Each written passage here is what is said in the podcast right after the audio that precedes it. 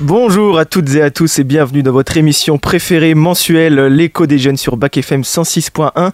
Et avant de commencer l'émission, bonne année D'abord, première oui. émission euh, Eh de oui. l'écho des jeunes en Bonne année. 2024. Effectivement, bonne année à tout le monde. Et, et pour l'occasion, une émission euh, exceptionnelle, puisqu'autour de la table, euh, l'équipe est, est réunie pour une super émission. En premier lieu, nous aurons Miloane qui nous prépare une petite surprise. Surprise de, début d'année, je dirais. Euh, ensuite, nous aurons euh, Antoine. Bonjour Antoine. Bonjour Antoine, Qui nous parlera des guerres sino-japonaises. c'est ça. Alors j'ai un petit message à faire passer parce que la il s'est trouvé que ma dernière chronique, la dernière émission, j'ai fait l'histoire de Lyon. Et à la fin, je mentionnais Xavier Mauduit euh, et il s'est trouvé, et je, je promets ne pas avoir copié le thème, que cette, la même semaine que on a enregistré, sur France Culture, Xavier Mauduit faisait une émission sur l'histoire de Lyon. Oh, après la tienne.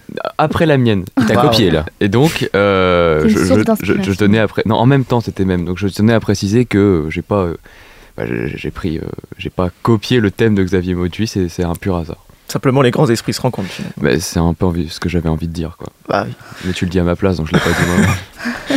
Et euh, ensuite, Clément, tu nous parleras de l'or noir. Tout à fait, Le le, nectar des titans. Et, euh, et ensuite, euh, je vous retrouverai pour une petite interview euh, avec des membres euh, divers de diverses associations qui participeront à une journée organisée par les soulèvements de la terre sur euh, le thème de, du- des panneaux photovoltaïques sur les terres agricoles. Mmh. Miloane, je te laisse la parole. Alors, rebonjour à tous et à tous. Je vous souhaite à nouveau une bonne année. Euh, à vous, très chers auditeurs qui nous suivez depuis peut-être un récemment ou un petit bout de temps, Euh, mais également à mes camarades à qui je souhaite euh, mes meilleurs voeux et une très belle réussite cette année, mais également à l'équipe Bac FM qui, Ah, euh, je pense, euh, nous exprimons tous les quatre une grande reconnaissance pour nous permettre de faire cette émission mensuelle. Merci. Donc, Big up, big up. Charlotte, Charlotte. Donc pour en revenir à la petite surprise que je vous ai entre guillemets concoctée, je me suis dit que ce serait assez intéressant de faire quelque chose de différent pour aujourd'hui, d'assez spécial, Pas- et de mettre en fait sous le feu des projecteurs mes très chers camarades qui sont euh, autour de moi à la table. Et donc euh, cette petite surprise, ça consiste tout simplement à m'intéresser à vous, que ce soit vous deux, les deux Antoine, ou à toi Clément. Mm. Et donc je vais tout d'abord commencer par vous demander de vous présenter un petit peu, me parler de vos centres d'intérêt, vos passions, ou euh, je sais pas, votre livre préféré, votre musique préférée, pourquoi pas. On va déjà que- commencer par te présenter parce que Ah, honneur aux, dam- aux demoiselles. En tout cas, l'idée c'est que euh, les auditeurs euh, sachent un peu plus qui Oui. nous sommes, euh, plutôt que C'est juste vrai. simplement nous écouter sur nos préoccupations et ainsi de suite. Donc, euh, bon, bah, je, je commence. Je m'appelle Miloane Morlon-Lame, je suis élève en classe de terminale générale au lycée Raoul Follereau. Et euh, en ce qui concerne mes centres d'intérêt, je pratique euh, diverses activités sportives et culturelles, comme euh, le handball que j'ai débuté cette année, qui est vraiment un grand enrichissement pour moi. Car en l'espace de 2-3 mois, j'ai vraiment appris beaucoup de choses sur moi-même, ce que je pouvais faire, que je pouvais me dépasser en capacité physique aussi. Et la, juste la cohésion d'équipe, c'est vraiment assez impressionnant. Et euh, après, euh, en activité culturelle, je pratique euh, le piano Hmm. depuis maintenant deux ans avec le chant. Et euh, c'est vrai que c'est un vrai moment euh, d'évasion, je pense, et euh, c'est assez euh, intéressant euh, de pratiquer un instrument. Sinon, Miloane, Ouais. dis-moi, parce que ça, ça peut intéresser les gens si vous êtes dans votre voiture. Peut-être êtes-vous loin de cela, de l'orientation, mais peut-être avez-vous des petits-enfants, des enfants, des, je sais pas, des filleuls, peu importe, qui sont dans Parcoursup. Donc, toi, quel est ton projet et en gros tes spécialités euh, Ouais. et vers quoi tu veux t'orienter plus tard quoi. Alors, euh, mon premier vœu pour Parcoursup, c'est euh, Sciences Po Paris. Et tout simplement, j'aimerais travailler plus tard dans la diplomatie, mais me spécialiser dans tout ce qui est le numérique et les nouvelles technologies. Euh, par exemple, être conseillère euh, au niveau euh, des relations internationales, mais chargée de ces questions-là, parce que c'est quand même des questions qui impulsent de nombreuses préoccupations aujourd'hui, qui sont assez nouvelles. Et c'est vrai que c'est compliqué aujourd'hui de limiter les nouvelles technologies qui sont de plus en plus présentes dans nos sociétés. Et euh, c'est assez cohérent avec mon profil actuel, étant donné qu'en terminale, j'ai la spécialité maths Hmm. et euh, la spécialité AGGSP tout simplement. Donc AGGSP, histoire, géographie. Oui, ouais, merci de le préciser. C'est vrai que tout le monde n'a pas AGGSP euh, si on a euh, 45 ans, c'est vrai. Vous avez Ouais. plus. Pour euh, certains, c'est un code Wi-Fi. hein. Non, du coup, euh, voilà, en tout cas pour euh, moi, et c'est assez au- aussi cohérent avec mon engagement euh, en dehors des cours, parce que bien sûr, il y a l'émission radio, mais je suis également porte-parole de la commission technologie et numérique du Parlement des jeunes. qui s'est réunie d'ailleurs le 14 décembre. Et en fait, tout simplement, le Parlement des jeunes, c'est des jeunes de 16 à 25 ans à peu près, à travers toute la France, qui travaillent sur divers thèmes, comme l'écologie, l'accès à l'éducation et ainsi de suite. Euh, et développe des projets qui proposent ensuite euh, au euh, gouvernement. D'ailleurs, on a rencontré l'ancienne députée Presca Thévenot, normalement, si je me trompe Oui, pas, qui est du coup rentrée au, en tant que porte-parole du gouvernement, donc du Premier ministre Gabriel. Gabriel de Attal. son petit Merci. prénom, l'ange Gabriel. Merci L'ange. Gabriel Attal. Enfin bon. Moi, enfin, j'arrête. Assez parlé de moi, maintenant on, en, on en revient à vous. Parlez-moi de vous et de ce que vous voulez faire plus tard, de vos, Bah, honneur aux dames, Clément, je te Oh, laisse continuer.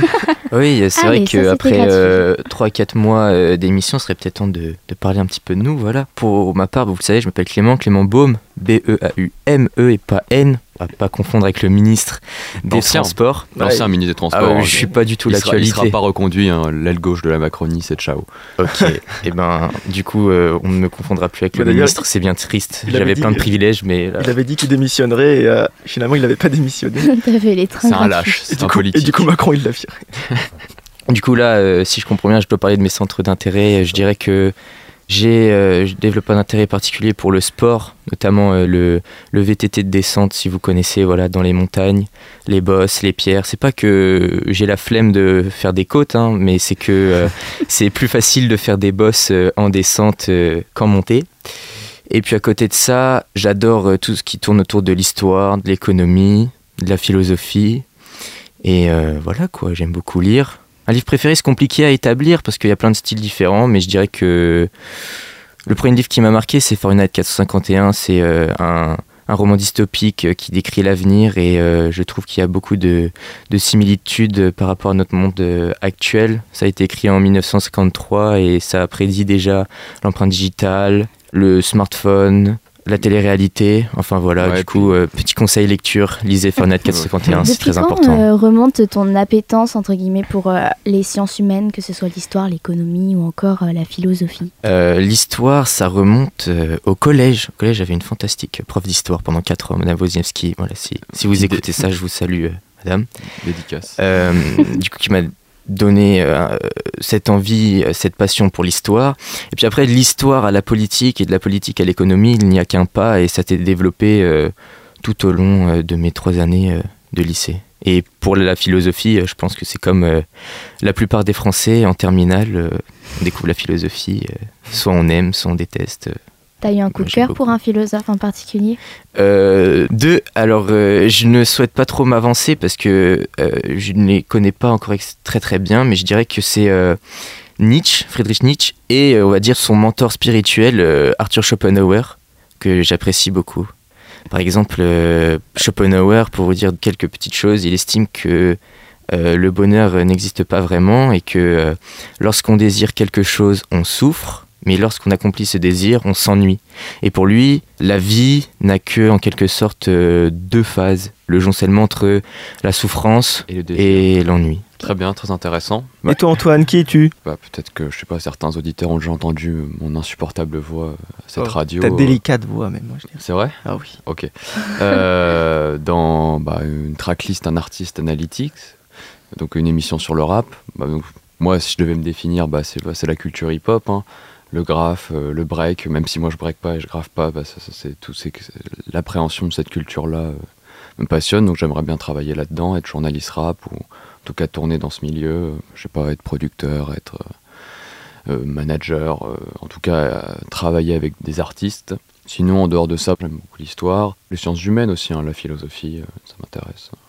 T'as un artiste qui te tient à cœur en particulier? Ou Ah. un style?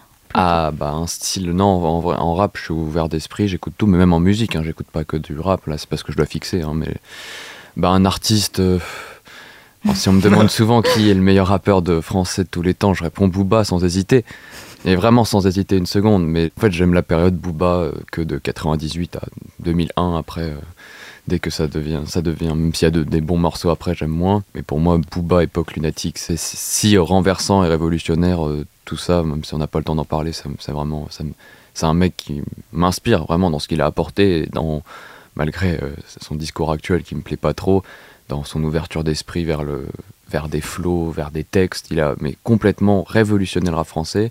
Et euh, bah, actuellement, euh, moi j'aime bien les trucs un peu novateurs, surtout dans le texte. Je m'intéresse au texte, pour ça que j'aime beaucoup la littérature aussi. Et bah, j'aime bien Wallace Cleaver, j'en ai déjà parlé, j'ai fait une émission sur lui, euh, qui est un, artiste vraiment qui apporte des sonorités nouvelles, qui se limite pas au rap et qui écrit euh, sur des thèmes philosophiques, qui a étudié à la Sorbonne quand même, donc euh, en lettres et en audiovisuel, donc il appréhende des, notions et toujours en, en- restant dans quelque chose d'accessible et de hip-hop. Et te connaissant, je t'ai déjà entendu euh, improviser sur des bandes de son. Est-ce que, est-ce que tu Ouais, as que- déjà pensé à À être peut-être l'artiste. euh, Ouais, être l'artiste Non, mais ça, ça. Peut-être un jour, euh, il y aura un freestyle euh, sur Bac FM avec Nefer, qu'on a déjà reçu euh, ici, un rappeur euh, local, que je vous invite à suivre, du coup, hein, actualité locale, un peu l'écho des jeunes. Avant, c'était ça. donc on, on retire- vrai. on revient à la source.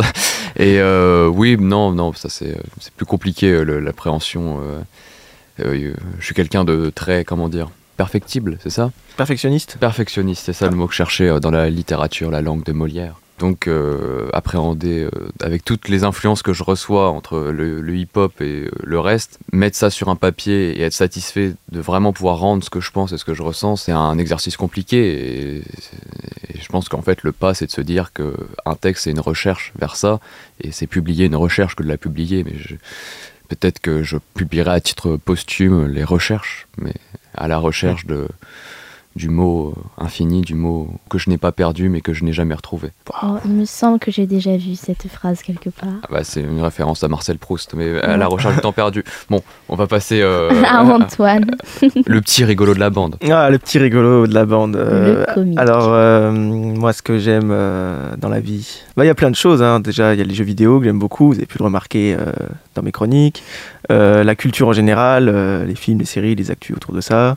Euh, c'est quelque chose qui me passionne parce que j'aimerais à terme, plus tard, travailler là-dedans, dans euh, le domaine artistique, euh, dans le domaine du cinéma, dans le domaine du théâtre aussi, Ah oui. que je fais déjà, dans le domaine du one-man show aussi. Mm. Mais j'aimerais aussi plus tard travailler dans le domaine euh, journalistique. Donc c'est pour ça, comme Milwan, puis comme tout le monde autour de la table, moi j'aimerais bien faire Sciences Po aussi. Oui, on fait tous partie, pour les auditeurs, de l'atelier Sciences Po à Raoul Follereau. Euh, et puis sinon, euh, je m'intéresse globalement à tout plein de choses. euh. Tu as un comédien particulier euh, qui te t'inspire pour, euh, par exemple, tes rôles que tu dois jouer au théâtre? Euh, oui, Bah, alors moi, mon, mon comédien, euh, le comédien que je trouve le plus talentueux euh, de, de notre, de notre époque, c'est euh, Laurent Lafitte, qui est très bon, qui est très drôle, et qu'on voit pas si souvent que ça finalement, mais qui Ouais. a un jeu incroyable, qui a un charisme de fou, euh, et qui même euh, allez voir sur YouTube euh, les ses interventions au, au César, euh, c'est toujours trop marrant. Et là dernièrement, par exemple, il a fait euh, la série Tapis, que je vous conseille d'aller voir parce que la série est incroyable, mais euh, Laurent Lafitte est, est magistral dedans. Et tu peux peut-être nous dire que quand même tu t'es déjà essayé au one-man show euh, face à un public deux fois, à Guérigny, Tout à fait, au Théâtre des Forges et au Petit Théâtre de Nevers, c'est ça tout à fait. Bah, même euh, plus que ça, parce que j'avais aussi fait la première partie du Big Band dont je fais partie, Ah euh, oui. avec un sketch. Euh, oui, voilà, bah oui, j'ai déjà fait des spectacles sur scène, que ce soit avec la musique. oui, parce que oui, j'ai pas parlé de la musique, mais j'ai de la musique. Avec le Festival de l'humour dernièrement de Nevers, là où j'étais sur scène pour faire la première partie de, des deux derniers artistes euh, du festival. Et t'as travaillé avec qui? Avec quand même Euh, des gens. euh, C'est vrai, c'était un- une belle expérience. C'était un stage avec Yves Javot, qui n'est pas très connu, mais qui est un metteur en scène très talentueux, et l'humoriste Smaïn, qui est un humoriste, on va dire, d'une ancienne époque, euh, mais qui fait toujours des, des choses aujourd'hui, mais qui était plus actif euh, à une ancienne époque et qui était en plein dans, dans l'époque euh, Black Blamber Black Bamber, voilà, euh, qui a ouvert un peu la voie à ces artistes euh, comme Jamel Debbouze, etc. Mmh, qui, qui c'est la de- génération euh, de, de cette origine-là. ouais, ouais. Et, euh, et donc c'est super intéressant d'avoir sa, sa vision des choses. Et euh, ouais, ouais, il nous a bien. Bon, retenez son nom alors. Il faut retenir le nom de Antoine. Antoine, Charrière, Antoine Charrière, retenez son nom. tout à fait. J'ai juste une question. Là, on voit qu'on a tous et toutes des profils assez différents, mais euh, qu'on s'intéresse à diverses choses. Est-ce que vous pensez qu'il est important aujourd'hui que la jeunesse s'investisse, s'engage pour euh, plus tard? Oh oui. Non, mais s'engager tout court, moi je pense que c'est bien parce que ça permet euh, de un de rencontrer une, pluralité de, gens, d'avis, d'opinions, de rencontrer tout simplement des gens de, de générations différentes, d'avis différents. Euh, s'engager, ça permet ça, ça permet d'apprendre plein de choses sur comment on organise, je sais pas, un projet, comment on parle en public, comment s'engager, ça permet de, travailler euh, sur soi plus que quand euh, on s'engage pas. Et puis même pour l'avenir, ça crée des réseaux, ça permet des débouchés et, ça permet, je pense, ensuite plus facilement d'atteindre des carrières souhaitables. Clément? L'engagement, non, pas nécessairement. Je dirais que euh, ce qui est très important, ou oui, on pourrait voir comme ça une, sorte de- d'engagement, mais que les jeunes s'engagent à développer euh, leur esprit critique, voilà, ce qui est de plus en plus compliqué avec euh, le- les réseaux sociaux, les smartphones, etc., où toutes les informations nous martèlent le visage, le cerveau, on ne sait plus où donner de la tête, on ne sait plus qui croire, qu'est-ce qu'il faut penser, etc. Je vous invite franchement, même quand vous écoutez nos chroniques et que vous avez des doutes, même quand vous avez des certitudes, questionnez-vous sur ce que vous entendez, ce que vous comprenez. Renseignez-vous, c'est vraiment pour moi euh, la chose essentielle, la chose fondamentale que euh, vous devez faire euh, tout au long de, de votre vie. Et nous-mêmes, autour de notre table, on n'est pas irréprochable à ce sujet, on y travaille tous les jours. Parce que euh, rien n'est figé, rien n'est acquis. Et euh, voilà. Toi, Antoine? Euh, non, bah, je, moi, je sais que je m'engagerai jamais dans une. Peut-être euh, en tant que bénévole, je sais pas, resto du cœur pour aider, euh, aider, mais Après, euh, engager, pour moi, c'est pas forcément politique. Oui. Euh, par Oui, exemple, là, oui, l'émission de radio qu'on fait, on, C'est un on engagement, s'engage ouais. déjà. Oui, c'est ça, c'était oui, plus bah moi, je, penche plutôt du côté de Clément. euh, l'enga- L'engagement de la jeunesse, il doit être vers euh, l'intelligence, il doit être en dehors des extrêmes. euh. Aujourd'hui, on est, on, on est gangréné des deux côtés par des, des populistes qui disent ce que la jeunesse veut entendre, et la plupart des gens euh, se cachent derrière un discours euh, radical, euh, utopique ou identitaire. Et euh, moi, je, dirais que c'est ça qui me fait le plus peur euh, pour l'avenir, avec évidemment bah, tout ce qui est réchauffement climatique. Voilà. Et toi, Milan? Hum, Moi, je pense que c'est important de se questionner nous-mêmes, donc ça revient un peu à ce que disait Clément, et de trouver une ou plusieurs causes, des choses qui vraiment nous importent et sur lesquelles on n'a pas envie d'être totalement inactif. Enfin, il faut faire un pas, et si on est plusieurs à le faire, je pense que ça peut vraiment faire changer la donne, et euh, surtout si c'est la jeunesse, bah, c'est vrai qu'on est l'avenir de demain. Donc, Il faut que la jeunesse se fasse entendre. Aujourd'hui, on n'entend pas la jeunesse. Je ne Gabriel Attal a de nom. 34 ans. euh, ouais, il a pas tort là. Oui, mais est-ce que Gabriel Attal est vraiment jeune au fond de lui? Oui, mais c'est vrai. est-ce que c'est Comme vraiment tu dis, Antoine, euh, la jeunesse, euh, c'est pas un âge, c'est un état d'esprit. Ouais. euh, ça- De toute Exactement. façon, c'est très américain finalement de définir le. Je sais pas, par exemple, parlons-en rapidement, le New York Times n'a pas défini Gabriel Attal comme Gabriel Attal, mais comme le premier Premier ministre homosexuel. Ah oui, Donc, vous voyez, il faut définir ça, les gens comme qui ils sont, mais pas par ce qu'ils font. Et C'est dommage, il faudrait les définir dommage, euh, voilà. par ce qu'ils font. Ouais. Je propose qu'on termine là-dessus euh, pour Oui, cette euh, première partie d'émission. Euh, Est-ce qu'on partirait pas avec une petite musique euh, ah ouais, Et oui, donc euh, je termine cette chronique par euh, Practice de Drake. Cat money shit, money shit, money shit, money shit, money shit, money shit.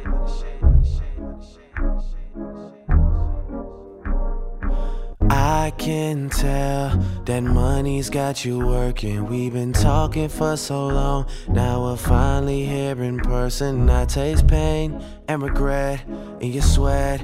You've been waiting for me.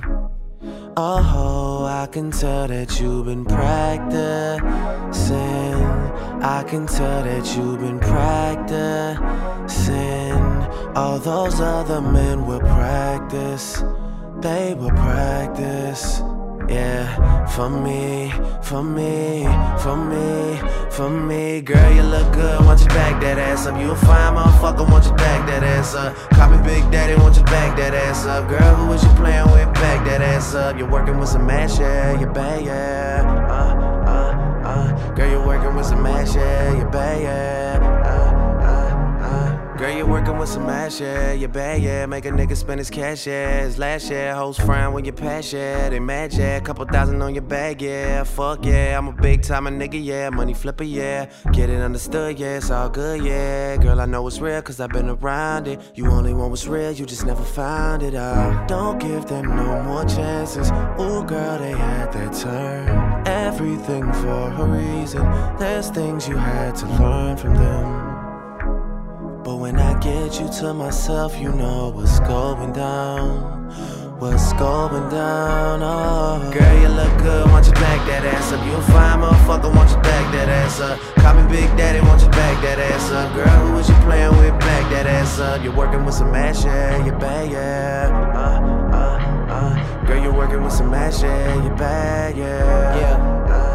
I know he messed up, but let a real nigga make it right. Let a real nigga make it right. You deserve that much. Let me put something in your life. Let me put something in your life. Put something in your life. You telling me it's only been a couple other people that you've been with. I'ma trust you. I'ma give you the benefit of the doubt, and I'ma love you. You can even call me daddy. Give you someone to look up to. And my girls from the 504 need to drop it right now. Need to drop it right now. All my girls from the 504 need to drop it right now.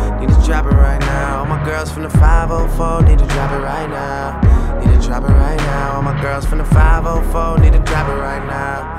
Need to drop it right now. Then you back it up and stop, stop, stop, stop. Back it up after you back it up and stop, stop, stop. Hey, baby girl, after you back it up and stop,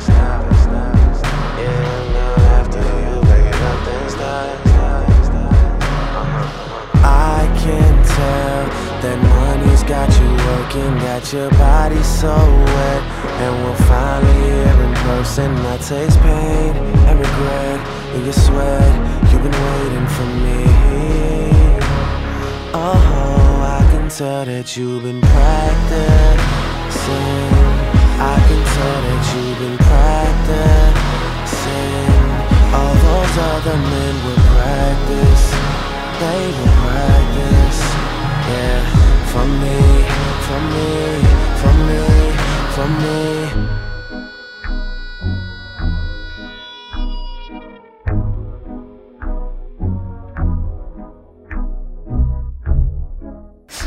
Nous avons écouté Practice de Drake, nous sommes donc de retour sur Back FM et nous allons maintenant passer à la chronique d'Antoine.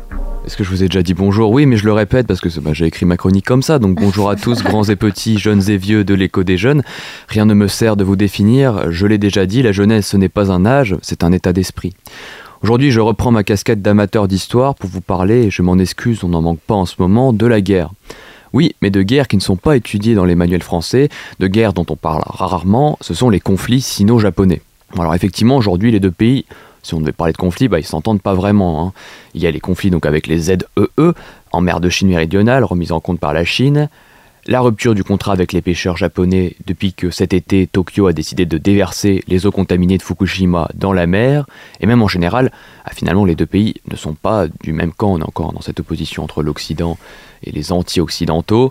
D'un côté le Japon depuis 1945 et, et l'allié des États-Unis, et euh, de la Corée du Sud, et de l'autre, il y a la Chine qui s'oppose au Japon avec son grand allié, la Corée du Nord.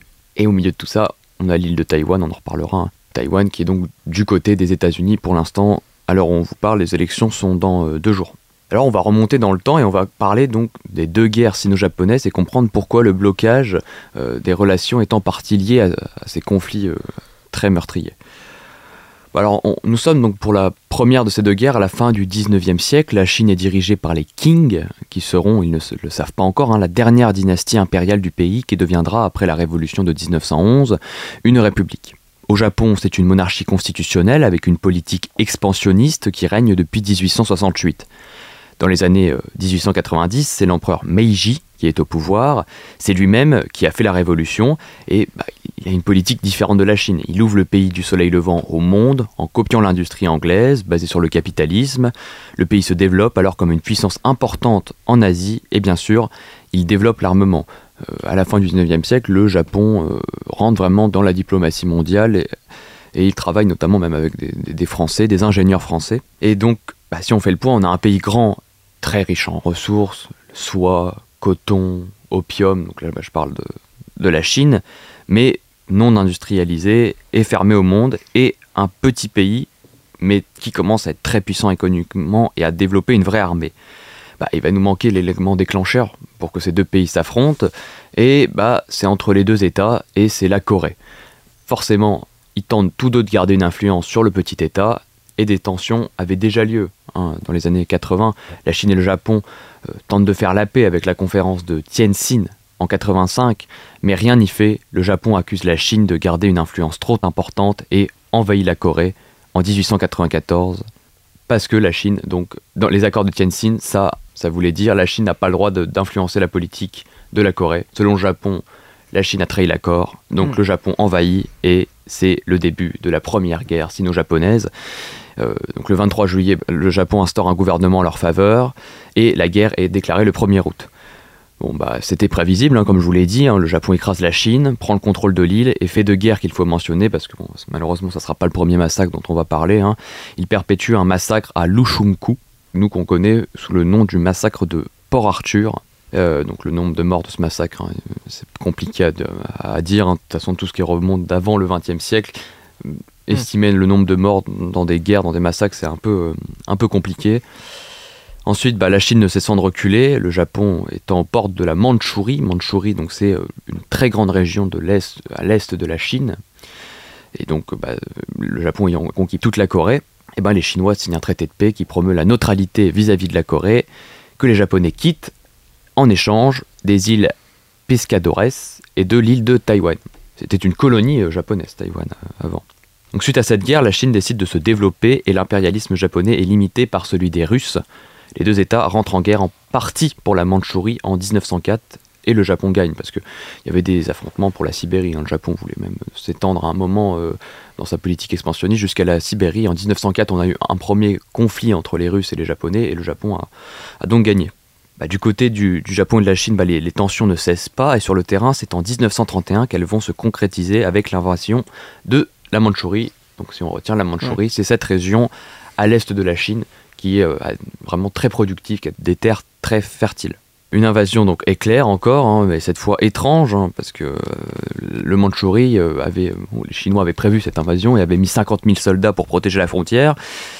Mais bon, bah, on ne sait pas ce qui s'est passé. Et vraiment, ça a fait un scandale en Chine, le fait que le Japon rentre si facilement dans le territoire et le contrôle. Et ça a amené le président Chiang Kai-shek à démissionner. Le Japon crée ensuite un État fantoche, faussement indépendant, le Manchukuo. Cet État est donc créé pour plusieurs raisons, notamment parce que depuis 1929, le Japon s'étant ouvert à l'économie mondiale, il souffre de la crise économique, ils vont aller coloniser cette terre afin de donner plus de nourriture à leur peuple. Mais cet État n'existe pas, c'est un État fantoche et donc il n'est pas euh, reconnu par la Société des Nations. Et donc en conséquence, en 1933, le Japon quitte la SDN. Donc la SDN, c'est l'ancêtre de l'ONU. Et est créé dans cet État qui n'existe qu'aux yeux du Japon, un département de prévention épidémique et de purification de l'eau, dont le réel nom est l'unité 731. Alors peut-être connaissez-vous les atrocités, vous avez déjà entendu parler de l'unité 731 ou pas? Non, pas du tout. Donc peut-être connaissez-vous les atrocités qu'ont commis ces scientifiques japonais bah, qui ne travaillaient pas à la purification de l'eau, mais plutôt à des expériences sur des Coréens, des Chinois, des Russes, enfants et femmes compris, ces ethnies étant considérées comme des races inférieures par hmm. l'Empire japonais. Comme ce qu'ont pu faire les ah, nazis. Ah si, attends, il me semble que j'ai vu une série sur ça à un moment donné, ça devait dater dans les mêmes époques. Ah, c'est possible, oui. Donc, évidemment, là, on en parle peut-être moins à l'école, hein, tout ça, mais le gouvernement, la politique japonaise, c'était une politique raciste. Et euh, bah, je vais donc lister quelques effroyables expériences. Bon, attention à vos oreilles, hein. c'est atroce, vraiment. Inoculation de la peste, du choléra, puis vivisection afin d'en observer les conséquences torture à l'interdiction de dormir pour en observer les conséquences jusqu'à la mort, test de lance-flamme sur des humains, stérilisation. Et donc en tout, bah, on compte 10 000 morts dans le laboratoire et plus de 600 000 morts des conséquences d'épidémies de peste et de choléra que l'unité a volontairement propagées par des puces contaminées parmi le peuple chinois. À savoir que ces crimes sont méconnus par les Japonais car ils n'apparaissent pas dans les manuels scolaires. Là-bas, ça ne porte pas le nom de massacre de l'unité 731. Ça, ça ne veulent pas parler de ça. Officiellement, encore aujourd'hui, il n'y a pas eu de massacre euh, par les Japon. Non, c'est ça. Ok. Et ils ont reconnu d'autres massacres, après on va en parler. Bah donc dans ce contexte, donc, bah, vous avez bien vu d'inégalité raciale, on- c'est- c'est c'est digne euh, des crimes nazis, hein, des expériences euh, pareilles de politique expansionniste. Bah, le Japon lance en 1937 la deuxième guerre sino-japonaise, alors que la Chine est fragilisée depuis 1927 par la guerre civile qui oppose le Kuomintang, le parti nationaliste dirigé par Chiang Kai-shek, l'ancien président, et le parti communiste de Mao Zedong. Le Japon combat donc par l'opium, comme je l'ai dit, il drogue la population, comme euh, tristement les Anglais avaient pu le faire euh, durant la guerre de l'opium, Euh, et il force 10 millions de Chinois à rejoindre les rangs du, du Japon. Les troupes avancent très vite, commettent encore un massacre à Nankin, qui fait, euh, celui-là bien plus documenté en France, euh, même un des documentaires j'ai trouvé. Donc euh, massacre de Nankin qui fait d'après les Japonais entre 40 000 et 200 000 morts, et d'après les Chinois 300 000 morts. Cette guerre rentre dans le contexte international, étant donné que l'Allemagne nazie fournit des armes au Kuomintang, parce que le Kuomintang combat les communistes, et donc l'Allemagne nazie, bah, c'est un des ennemis principaux, hein, le communiste, donc il fournit des armes au Kuomintang, et l'URSS au Parti communiste, et le Kuomintang et le Parti communiste sont censés se battre ensemble contre les Japonais. En soi, c'est pas vraiment ce qui va se passer, ils vont plutôt se battre chacun de leur côté, de manière différente, sans trop s'affronter directement durant cette période, disons. Et donc, en fait, c'est cette résistance intérieure qui va empêcher les Japonais de gagner complètement la guerre et vraiment, l'empire du Japon aurait pu être gigantesque, ils auraient pu dominer euh, la moitié de la Chine actuelle. Bah, parce que il y a trop de résistance et donc ils peuvent pas instaurer un gouvernement en leur faveur.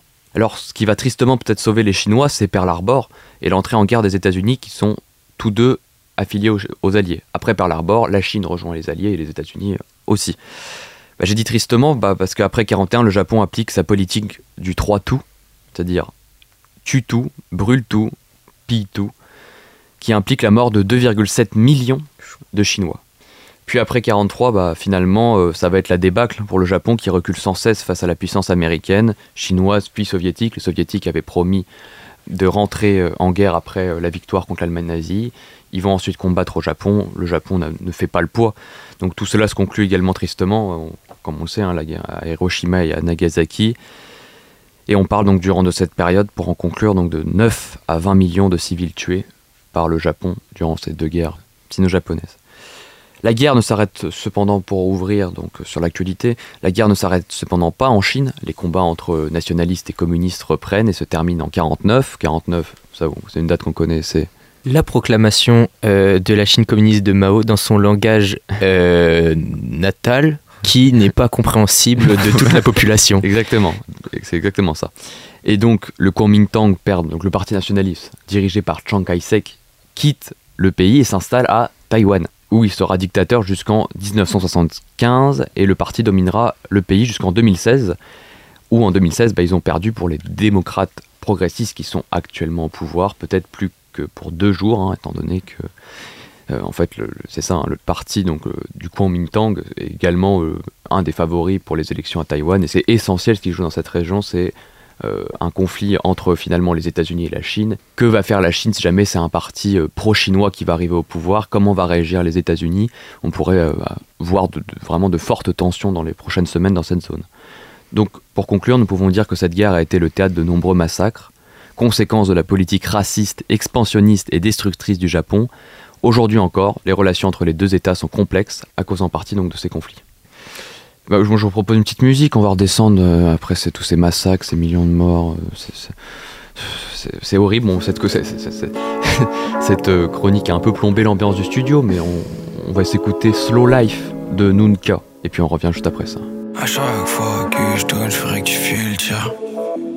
Faire comme s'il y a rien des lipides. Avec la haine, c'est pas sûr que je maîtrise.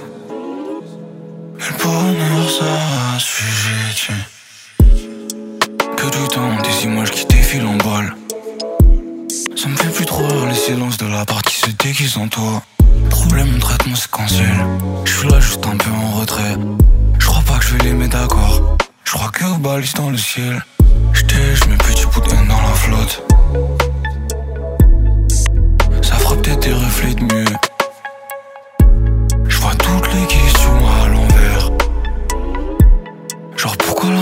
même couleur que tes yeux. Je peux montrer mes chicots au ciel. Hier, c'est plus modifiable. Des fois, je l'attrape, des fois, c'est dur de la percevoir. Aujourd'hui, je vais surfer sur une bête de vibe.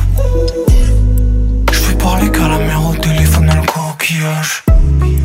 J'ai des milliers de sauveteurs, j'ai pas de programme. Je reste à la maison, je suis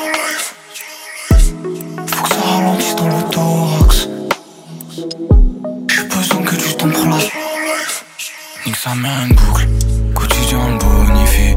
Y'a du genre sur toutes les bouches. J'vois les moyens comme un petit qui pense que c'est la paire qu'il fait courir vite. C'est relevé sur le deck, c'est sûr qu'on bougera pas de l'été.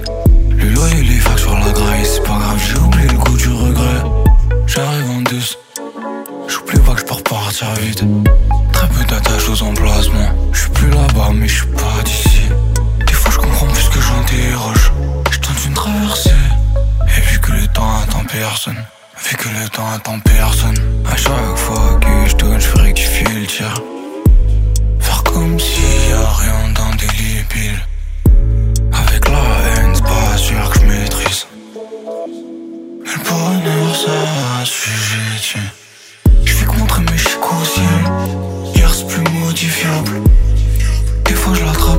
c'est dur de l'apercevoir Aujourd'hui je vais surfer sur une bête de vibe parler qu'à la mer au téléphone dans le coquillage.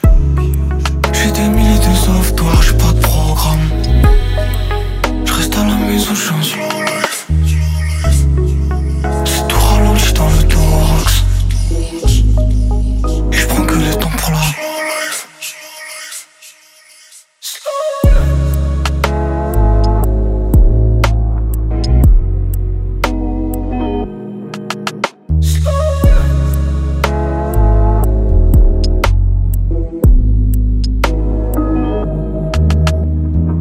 De retour sur Bac FM 106 points, vous écoutez l'écho des jeunes et on vient d'écouter Slow Life euh, du rappeur Nunca et puis bah, c'est au tour de Clément de nous parler peut-être, on pourrait parler peut-être de guerre économique. Hein, au- On passe de millions de morts à millions d'euros, pourquoi pas. Ah oui.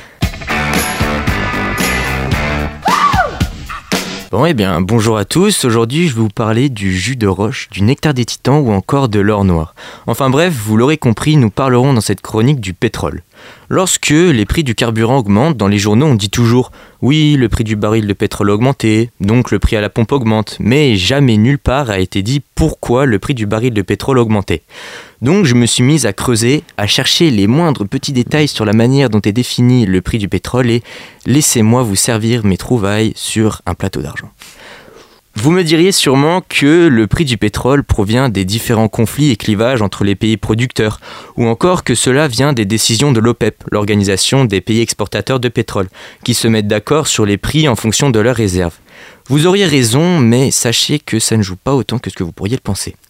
Il faut savoir que le pétrole se négocie avec des contrats à terme. Les contrats à terme, eux, permettent de définir une quantité de pétrole à acheter à un prix donné et à le livrer à un endroit prédéfini. Par exemple, euh, ça marche avec aussi le blé. Un céréalier vend une tonne de blé avec un contrat à terme dont le prix est défini ici à, on va dire, 500 euros la tonne. Et la date de livraison également est fixée, euh, on va dire, d'ici 30 jours.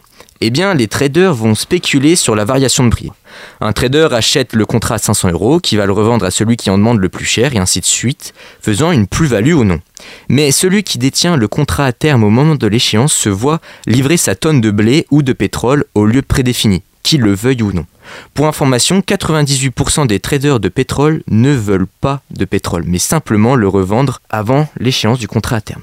Autre exemple, par exemple, euh, aujourd'hui je vends un litre de pétrole brut à 1000 yuan, au prix de 100 euros, grâce à un contrat à terme qui stipule que la date de livraison est dans 20 jours. Si ce litre de pétrole passe à 20 euros entre temps, je toucherai quand même mes 100 euros. Mais ayant peur que son contrat perde de la valeur entre temps, Miloan peut essayer de le revendre, créant une bulle spéculative autour du contrat à terme. Elle est là toute l'utilité de ce type de contrat, vendre en avance se protégeant des variations de prix. Maintenant, la question à se poser est pourquoi un contrat à terme spéculé peut perdre de la valeur? Eh bien, c'est parce que la valeur du cours du marché à terme est définie par la quantité de pétrole qui doit être livré à Cushing. Énigmatique cette réponse, mais les explications arrivent. Cushing est une ville perdue au milieu des États-Unis dans l'État de l'Oklahoma. Elle concentrait un grand nombre de gisements de pétrole, mais ils ont tous été épuisés au cours du XXe siècle. Alors en 1983, cette ville a été choisie comme lieu de livraison physique de tous les contrats à terme de pétrole. Cela représente plus d'un million de transactions par jour, ce qui fait de Cushing une sorte de capitale du pétrole. Il faut voir ce centre de stockage comme une plaine remplie de citernes blanches avec du pétrole brut à l'intérieur. De ce fait, lorsqu'est publiée la quantité de pétrole à Cushing, cela influence sur la valeur des contrats à terme. S'il y a beaucoup de pétrole à Cushing, alors les contrats à terme vont perdre de la valeur, car l'offre est supérieure à la demande. En revanche, s'il y a peu de pétrole à Cushing, la valeur des contrats à terme augmente, car la demande est supérieure à l'offre. C'est pour cela que la quantité de pétrole livré à Cushing détermine la valeur du cours des marchés des contrats à terme qui, eux, conditionnent le prix du baril. Ce genre de système, couplé au hasard des circonstances, peuvent donner lieu à des situations improbables comme en 2020. 2020, vous le savez tous, il y a le rhume exotique du nom de Covid-19. Il est important de savoir que les puits de pétrole ne sont pas des robinets. Le pétrole jaillit sous la pression jusqu'à ce qu'il n'en sorte plus. Donc en 2020, alors que personne ne voulait de pétrole, il a fallu le stocker dans les citernes, celles de Cushing notamment. Mais une fois pleines, ce sont des bateaux qui ont été utilisés pour entreposer le pétrole. Mais cela coûtant extrêmement cher, le pétrole s'est vendu au rabais. Couplé au fait que le prix du pétrole provient de la quantité qui se trouve à Cushing, il est arrivé que le pétrole soit gratuit. Notamment le 20 avril 2020 où il a atteint son prix le plus bas, moins 40 dollars 32. Autrement dit, pour un baril de pétrole acquis, nous était donné la somme de 40 dollars 32. Je crois que nous sommes tous en train de nous dire Ah, si seulement j'avais acquis du pétrole, j'aurais pu devenir tellement riche. Malheureusement, c'est trop tard. Pour finir, je souhaiterais vous faire part d'une trouvaille assez surprenante. Si je vous dis que c'est un papy pompier retraité âgé de 68 ans qui définit les prix du pétrole, vous allez me rire à la figure. Non. Sauf je te crois. que, d'une certaine manière, c'est vrai. Il y a quelques minutes, je parlais de Cushing et des cuves de pétrole géantes, mais je ne vous avais pas mentionné le fait qu'elles possèdent un toit mouvant. C'est-à-dire que plus il y a de pétrole, plus les toits des citernes sont hauts, et à l'inverse, moins il y a de pétrole, plus le toit est bas. Ainsi, savoir la quantité de pétrole avant la publication des chiffres officiels permet d'avoir un coup d'avance sur les autres. Si vous savez qu'il y a beaucoup de pétrole à Cushing avant les autres, vous n'achetez pas de contrat à terme. Et à l'inverse, s'il y a beaucoup de pétrole à Cushing, vous achetez le plus bas possible pour revendre plus cher lorsque les informations que vous avez eues en avance seront publiées. Ce coup d'avance ne serait pas possible sans se retraiter. Il survole les sites de citernes avec son drone et grâce aux images capturées, il peut savoir le volume exact de pétrole par citerne. Mais comment il fait? Eh bien, pour faciliter la compréhension, imaginez une citerne comme étant un cylindre qui est debout, pointé vers le ciel. Vous la regardez du dessus comme si vous la survoliez. Cette citerne a un toit mouvant et il est légèrement renfoncé. Vous la regardez du dessus et vous allez vite remarquer qu'une ombre se forme euh, qui prend euh, donc la forme d'un croissant de lune. Et donc, avec cette ombre portée, on peut évaluer la contenance précise du pétrole dans chaque citerne. Nous sommes donc passés du fait que c'était les différents conflits dans lesquels sont impliqués des pays producteurs de pétrole qui font les prix à un papy de 68 ans. Moi, je trouve ça plutôt amusant. En tout cas, merci de m'avoir écouté tout au long de cette exploration fascinante de ce qui se cache derrière le prix du pétrole. Mais ne nous quittez pas car l'interview d'Antoine arrive. Quant à moi, je vous laisse avec une chanson des Black Eyed Peas, Meet Me Halfway.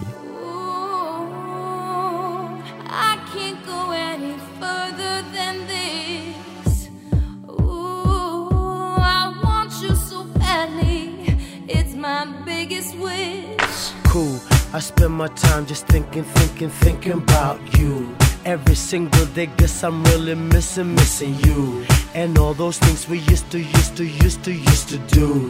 Hey girl, what's up? It used to, used to be just me and you. I spend my time just thinking, thinking, thinking about you. Every single day, guess I'm really missing, missing you. And all those things we used to, used to, used to do. Hey girl, what's up, yo? What's up, what's up, meet me what's up? halfway? Right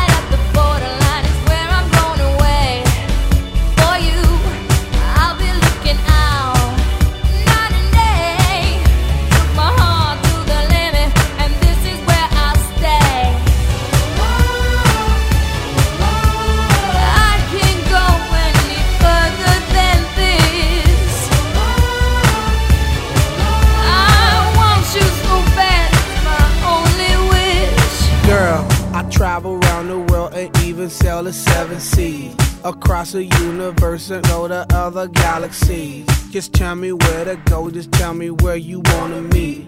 I navigate myself, myself to take me where you be. Cause girl, I want, I, I, I want you right now. I travel uptown, town, I travel downtown. Wanna have you around, round, like every single day. I love you always, wait, Can I'll meet you halfway. halfway? Right at the borderline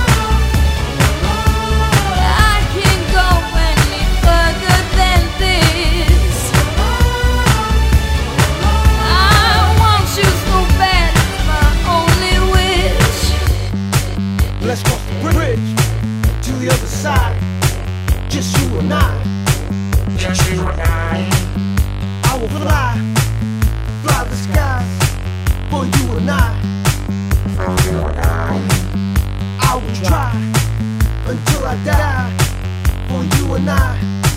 For you and I. For, for, for you and I.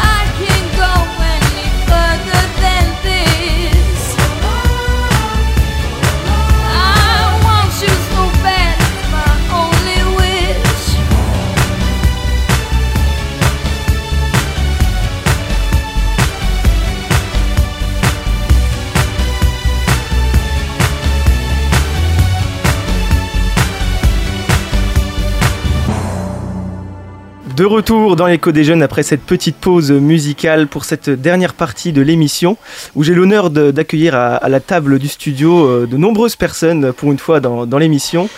Euh, J'accueille euh, Marion Kunstler et Catherine Mijon qui font partie de l'ENR et du collectif Énergie Nivernaise Réunie et Sauvons le blocage nivernais.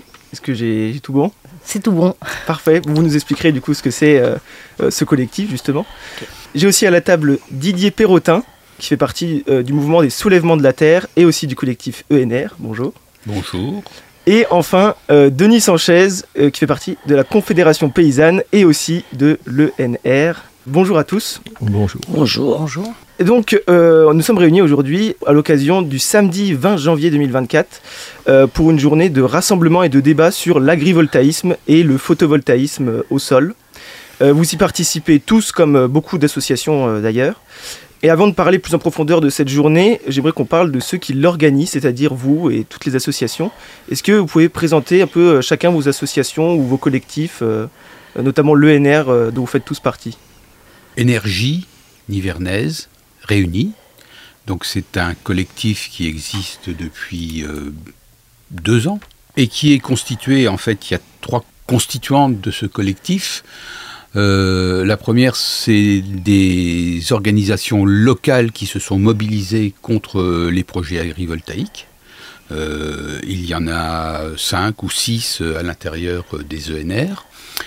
Euh, la deuxième constituante, ce sont euh, des mouvements, organisations, syndicats euh, qui sont également mobilisés euh, contre l'agrivoltaïsme, dont euh, effectivement la Confédération paysanne, ATTAC, euh, les soulèvements de la terre, euh, Morvan Adré. Adré. la- Adré Adré Morvan, Morvan. ouais. Voilà, il y, a- il y a une multiplicité de- d'organisations, de, mouvements euh, qui, sont, euh, qui sont dans les ENR.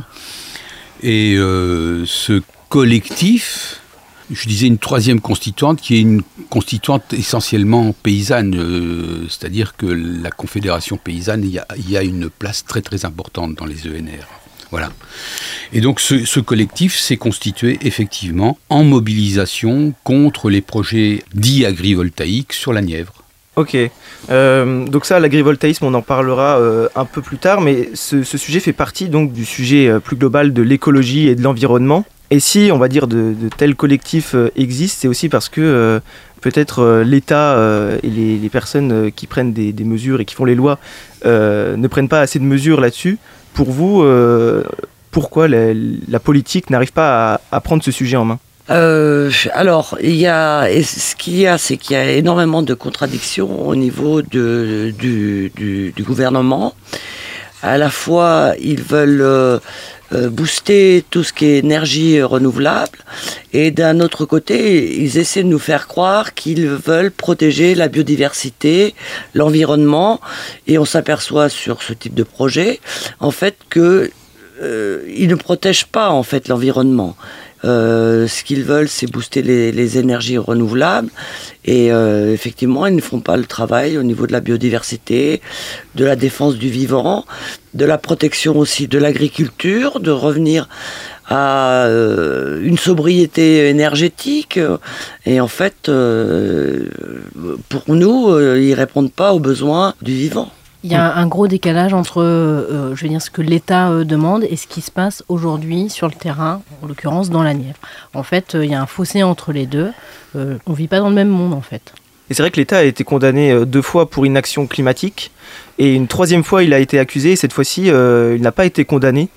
Est-ce qu'il il y a quand même depuis euh, notamment l'élection de- d'Emmanuel Macron en 2017 jusqu'à aujourd'hui, est-ce qu'il n'y a quand même pas une évolution euh, dans le domaine euh, écologique? On peut dire qu'il y a une évolution euh, de la part de l'État au niveau de son discours, mais l'État français, euh, en tant que participant à la COP 28, est exactement dans la logique de la COP 28, c'est-à-dire que il est plutôt le bras armé des pétroliers, de l'agroalimentaire euh, industriel, mais pour tenir sa place, il a effectivement un discours qui se veut écologique. Mais dans la pratique, ce qu'il développe, c'est euh, il met entre les mains du privé euh, des projets qui sont absolument écocides. Le discours écologique peut avoir euh, le gouvernement euh, dans les grosses entreprises, euh, je parle des, des- des groupes bancaires ou euh, peut-être que Renault, maintenant ils ont des ambitions euh, euh, écologiques. Mais en fait, encore une fois, c'est juste de l'affichage pour moi. C'est de la com euh, C'est de la com. Hmm. Et alors, les associations dont vous faites partie, est-ce que euh, euh, elles pourraient pas euh, plus tard avoir des vocations politiques, à se présenter euh, en tant que député ou à des mairies ou même à la présidentielle euh, par expérience au niveau de la Confédération paysanne, mais je crois dans le syndicalisme agricole d'une façon générale, euh, effectivement, des gens qui sont engagés sur euh, diverses euh, causes euh, aboutissent, pour ceux qui le veulent, à de la politique au sens euh, conseil général, conseil régional. On a plein d'exemples, que ce soit du, côté FDSEA, du côté Confédération paysanne. Alors je dis pas que c'est un tremplin pour euh, les gens de la Confédération paysanne, parce que pour nous, quand je vois moi mes collègues qui ont glissé, en tout cas politiquement, mais alors pas sur, je parle pas sur du parti, hein, hormis José Bové une époque.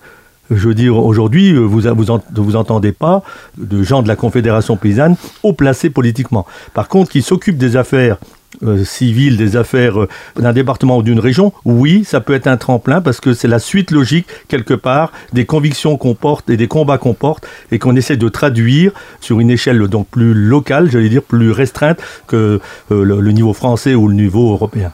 Et justement, alors, avant, de, voir toutes ces associations à l'Elysée, on peut les voir le samedi 20 janvier à partir de 15h pour une journée qui se déroulera donc dans la zone industrielle de Nevers, Saint-Éloi. Et, donc, alors, euh, qu'est-ce qui va se passer pendant cette journée euh, d'engagement? Alors déjà, il y a deux moments forts dans cette journée. Le premier moment, ça se situe du côté de la zone industrielle euh, Nevers-Saint-Éloi, tout proche, il y a une très belle petite chapelle médiévale romane qui risque d'être entourée par 14 hectares de panneaux photovoltaïques au sol. Donc, euh, à partir de 15h, samedi 20 janvier, il y aura une petite démonstration pédagogique entre 15h et 17h pour montrer ce que sont les tenants et les aboutissants de tels projets photovoltaïques. Et ça se situera juste à côté de cette euh, petite église qui, donc, je le disais, va être complètement euh, entourée de panneaux photovoltaïques si le projet vient à terme. Et la deuxième partie de notre journée, ça se situe à partir de 18h au centre culturel Gérard Philippe à Varennes-Vauzelles, où là, il y aura plutôt une conférence avec des débats sur le sujet de l'agrivoltaïsme conférence débat auquel on aura cette chance d'avoir euh, la porte-parole nationale du syndicat De la Confédération de la paysanne. Confédération paysanne, excusez-moi. Et on aura aussi la chance d'avoir une ancienne prospectrice de l'agrivoltaïsme qui a euh, quitté son premier métier pour devenir un petit peu une lanceuse d'alerte, qui s'appelle euh, Valentine Grunenwald.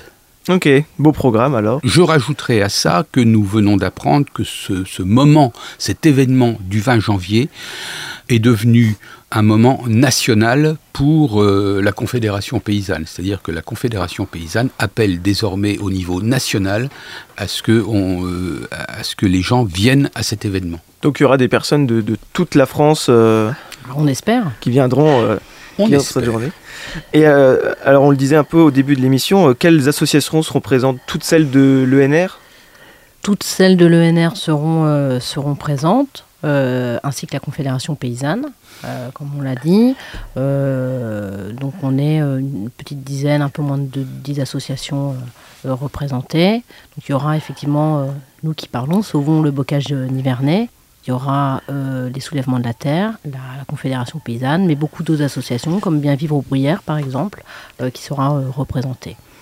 Donc il y aura plein de belles rencontres à faire. euh, Plein de belles rencontres là-bas. à faire, plein d'échanges. Et, euh, et alors le sujet principal, donc vous le disiez, c'est les panneaux photovoltaïques sur euh, les terres agricoles. Et alors, euh, on parlait du, gouvernement tout à l'heure. Selon le gouvernement, euh, ces dispositions, je, le cite, offrent un nouvel encadrement des possibilités d'installation des panneaux solaires dans les espaces agricoles en gardant la priorité donnée à la production euh, alimentaire. Donc pour vous, selon vous, pourquoi ça pose problème Ah, Là, c'est le paysan qui va répondre.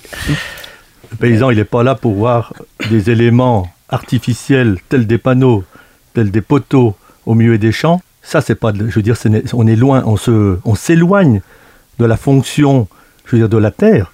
Je n'ai pas répondu tout à l'heure à votre question par rapport à l'État. La seule réponse aujourd'hui au réchauffement climatique, à faire de l'énergie autrement, on a l'agroécologie. On n'en parle quasiment plus. C'est le panneau photovoltaïque qui apparemment va répondre à tout ça. Nous, c'est ce qu'on fait croire à la profession agricole. Mais ce n'est pas une réponse. 1% d'une surface agricole qui risque d'être mise en panneau, qu'est-ce que deviennent les 99 autres pourcents au regard du réchauffement climatique, des aléas climatiques, etc. De plus, aujourd'hui, ils sont en train de reconnaître que la souveraineté alimentaire que nous, c'était notre première interrogation en disant mais non, avec de- des panneaux, la photosynthèse soit moindre, donc de toute façon, il y aura moins de, il y aura moins de production. On doit tenir tête que non. Alors qu'aujourd'hui, la loi, puisqu'ils sont en train d'écrire, la loi a été écrite, les décrets sont en train de, vont paraître, ils sont en train de reconnaître que pour ne pas trop saboter la souveraineté alimentaire, il faut couvrir maximum 30% de la surface. Donc on avait raison dès le départ. Donc une fois de plus, l'État qui fait croire à la souveraineté alimentaire, dès le départ, ces surfaces-là seront en, moindre production. Et alors, euh, justement, la, mise en place de, de tels panneaux, ça permettrait euh, l'agrivoltaïsme. Pour dire aux, auditeurs, c'est un système euh, étagé qui associe une production d'électricité photovoltaïque pardon, et une production agricole au-dessous de cette même surface. Donc, euh, ça permettrait aux, Ben, aux- ça, c'est- aux alors, agriculteurs je- d'avoir un je, je rebondis financier. tout de suite parce que c'est nous, on- moi je ne crois pas à l'agrivoltaïque. Je vous dis, je suis paysan. Je veux dire, aujourd'hui, on peut faire des choses en agriculture avec des arbres parce que quand on nous parle dans- dans un- une partie du décret, on nous parle de l'agronomie. Qu'est-ce qu'un panneau avec des, du silicium, des matériaux divers, des métaux Est-ce que c'est ça qui va faire de l'humus à nos sols? Parce que agronomie, quelque part pour moi, c'est la nature offre quelque chose. La nature, mais pas les produits qu'on a trafiqués. Je veux dire, un panneau, c'est déjà un assemblage de, ma- de matériaux. Donc on ne travaille pas avec la nature. Qu'un panneau protège un peu du soleil, je veux bien y croire. Mais euh, je veux dire, ça s'arrête là pour moi. Donc pour moi, on, on dévie complètement le sens de, le- de la fonction du sol. Et vous avez pas très bien compris que c'est pas l'agriculture. L'agriculture est très minime là dans, dans tout ça. C'est pas ça le, le sujet. On prend nos terres parce que c'est facile à poser des panneaux. Un point, c'est tout. Donc euh, la- l'alibi euh, euh, de l'agrivoltaïsme, c'est pour faire accepter à la population que euh, la- la- les terres vont venir à l'agriculture dans 30 ans, 40 ans. Mais entre-temps, c'est pas vrai. Je veux dire, entre-temps, c'est plus de l'agriculture. D'autant plus qu'on a quand même des exemples de, de- de- de champs qui ont été recouverts où il n'y a plus de moutons sous les panneaux. Ça, ça fait que de la production en fait. Production électrique, euh, euh, le volet agricole a complètement disparu. Alors, il y, avait une, étude de Santé publique France euh, en 2017 qui, qui, disait, qui nous disait que de 2007 à 2011, un agriculteur se suicidait tous les deux jours en France, dû notamment au salaire peu élevé et aux, aux conditions de travail difficiles. Est-ce que l'agrivoltaïsme, ce serait pas une solution Effectivement, c'est vrai, ça va être encore d'actualité. Certains croient que l'agrivoltaïsme allait corriger, mais comprenez bien que 1% de la surface, je reviens sur mon chiffre, il y en a 99 autres qui vont pas être dans, le, dans ce modèle agrivoltaïsme. Donc, euh, pour qui c'est fait? Moi, je reviens en arrière, c'est pas fait pour le monde agricole. C'est pas fait pour nous, c'est- c'est bien. Alors maintenant, je vois, on, on se réexpliquera le, le 20 janvier euh, sur la spécificité Nièvre, où euh, la Chambre d'agriculture a réussi à capter un peu d'argent qu'on va, essayer de redistribuer dans notre département. Mais ça fait pas un modèle agricole, ça fait pas une agriculture. Je veux dire, non, donc on est bien à côté. euh, c'est pas pour nous, cet agrivoltaïsme, il est pas pour nous. Et quelles seraient alors les solutions pour euh, justement les, les agriculteurs ou paysans qui vont mal, certains? Là, le, le débat est, est très. est- on n'aurait pas assez de temps pour l'engager parce Ouais. que c'est un problème de longue haleine. On est dans l'industrialisation de l'agriculture. On est voilà donc l'accaparementaire parce que le sujet de l'agrivoltaïsme c'est aussi une perte quelque part parce que ces terres-là aujourd'hui, euh, au regard de la Loire, ne sont plus en agricole. Donc vous voyez, on- déjà il y, a, il y a quelque chose qui est bizarre. On vous dit c'est l'agrivoltaïsme et au regard de la loi, ces terres sont pas, sont- ne, ne sont plus dans notre surface agricole utile. Donc euh, voilà, mais je peux pas engager le, la discussion, ça serait trop large. Mais en tout cas, l'agrivoltaïsme ne répond pas à cette problématique agricole. Effectivement, le renouvellement des générations, puisque c'est un gros gros sujet, c'est pas parce qu'on va mettre des panneaux que la vocation elle va revenir en cinq minutes, même s'il y a un petit peu d'argent à gagner pour certains. Et rendez-vous le 20 janvier donc pour répondre euh, à cette question plus en profondeur. Voilà. Merci d'avoir discuté avec nous donc euh, sur Bac FM dans l'écho des jeunes. Euh, C'était euh, passionnant. Et euh, avant de finir, où est-ce qu'on peut retrouver les différentes informations sur euh, les associations euh, euh, dont vous faites partie? Alors déjà par rapport à la manifestation du, du 20 janvier, donc euh, sur le Facebook de la Confédération paysanne. En l'occurrence, vous allez avoir euh, toutes euh, les informations sur leur site internet aussi. Après, euh, les différentes associations qui participent, on va peut-être quand même un peu toutes les citer. On a le CNAD, on a euh, Adré Morvan, le SAP, le GNAM, A58, Attaque, Seconde Bocage Nivernais, Les Trois Prêts, Bien Vivre aux Bruyères, Soulèvement de la Terre, Énergie Citoyenne 58, Bien Vivre à Nolay, Les Prêts des Champs, Les Prêts de la Garde. Donc toutes ces associations ont généralement euh, les canaux habituels euh, ou Instagram ou Facebook. Les réseaux sociaux. Les réseaux sociaux, je les ai tous cités. Vous les tapez sur Facebook ou Instagram et vous aurez toutes les infos. Ça marche, merci beaucoup. Et euh, pour les quelques sceptiques du fond euh, qui nous écouteraient, euh, j'ai cru euh, lire quelque part qu'il y aurait un buffet avec des produits locaux quand même.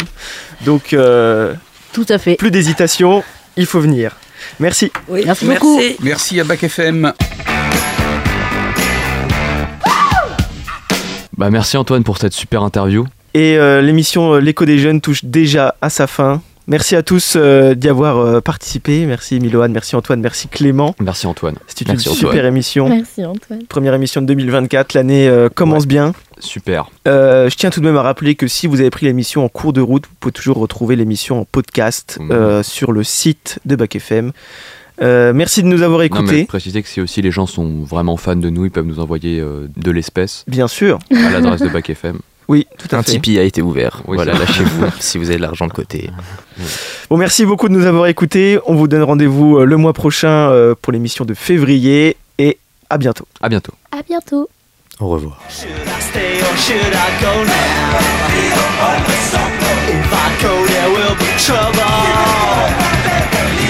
If I stay, it will be double.